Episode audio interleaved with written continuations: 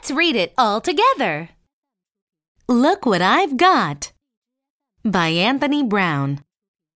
When you hear this sound, it's time to turn the page.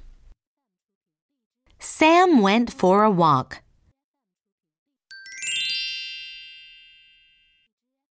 Jeremy came by on his new bicycle. Look what I've got, said Jeremy. I bet you wish you had one. Just watch me. Are you all right? asked Sam. Jeremy glared. Sam went to the park. Thud!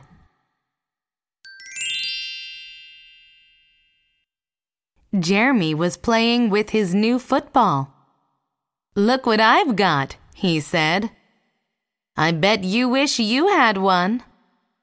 They played football. But Jeremy wasn't very good. Suddenly, bang! So Jeremy had the ball. Crash! The park keeper didn't seem very pleased.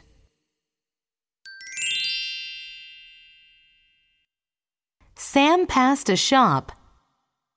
Jeremy came out carrying an enormous bag of lollipops.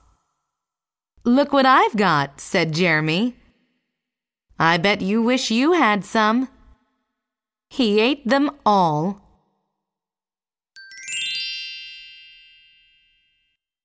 Jeremy sat down suddenly. Sam walked on, out of the town, towards the woods.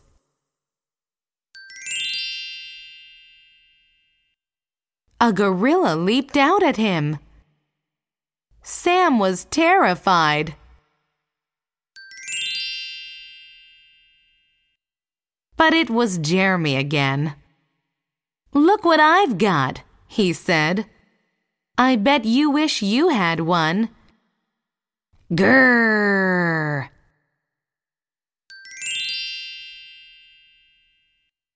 But the old lady's dog was not frightened. Sam stayed in the woods. Jeremy appeared. Look what I've got, he said. I bet you wish you had one. No, not really, said Sam, and walked on.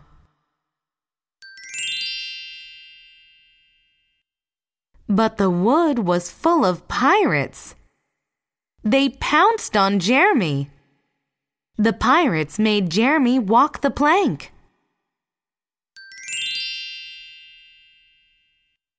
Splash! Sam came back and pulled Jeremy out of the water.